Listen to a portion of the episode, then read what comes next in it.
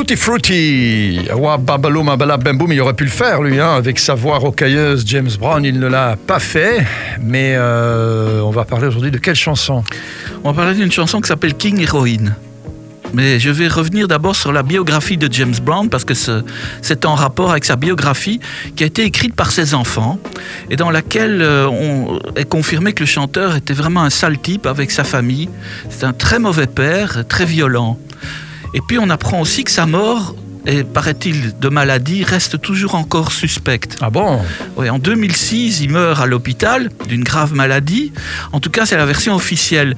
Mais une enquête pour meurtre a quand même eu lieu en 2019, menée d'ailleurs par des journalistes très sérieux puisqu'il s'agit de CNN. Mhm. Alors on n'a pas encore appris le résultat, mais toujours selon ses enfants, euh, sa mort ne serait pas euh, d'une maladie. Il ah bon été... il était malade quand même. Oui, mais il paraît-il, été exécuté. Exécuté Oui.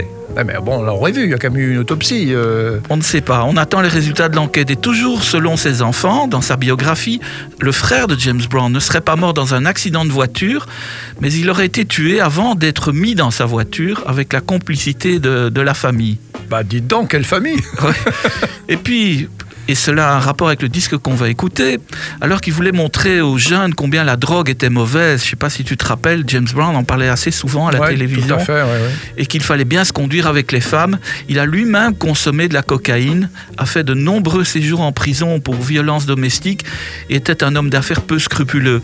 Pourquoi je dis tout ça? Parce que le disque qu'on va entendre est justement contre la drogue et pour le respect des autres. Il faut dire aussi que James Brown a été élevé dans un bordel euh, par euh, des femmes de petites vertus, donc il a, il a grandi dans un milieu extrêmement différent euh, du milieu qu'on peut imaginer euh, pour un garçon euh, normal, enfin pour un enfant normal. Oui, tout à fait. Et d'ailleurs, sa, biographie télévisée, je ne sais pas si tu l'as vu, le mhm. téléfilm, s'éloigne très très fort de la vie réelle de James Brown. Hein. Ça a été édulcoré un comme c'est pas possible. Ouais, Mais bon, il faut imaginer que toute cette bestialité qu'il avait en lui vient aussi de quelque part. De son enfance, voilà. tout à fait. Bon, Giorgio, c'était merveilleux, comme d'habitude. On se retrouve très vite. Vite. À demain. Ladies and gentlemen, fellow Americans, lady Americans, this is James Brown. I want to talk to you about one of our most deadly killers in the country today. I had a dream the other night and I was sitting in my living room, just dozed off to sleep, so I started dreaming I dreamed I walked in a place and I saw a real strange, weird object standing up talking to the people.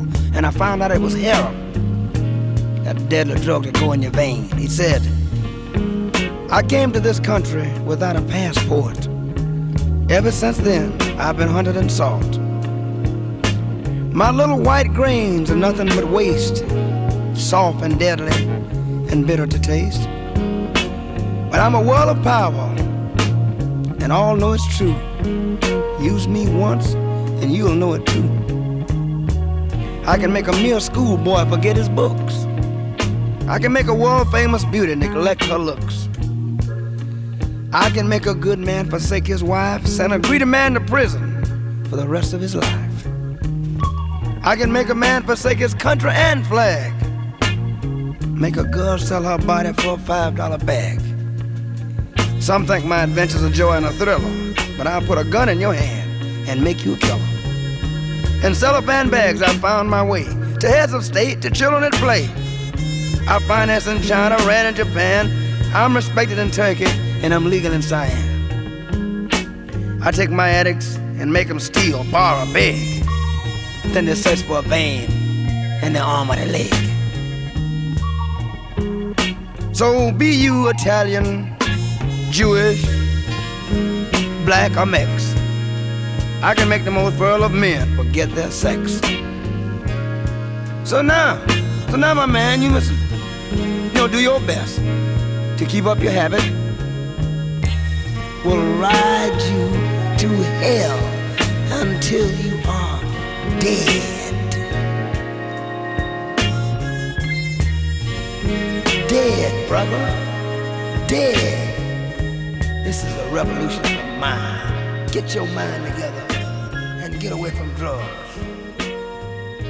That's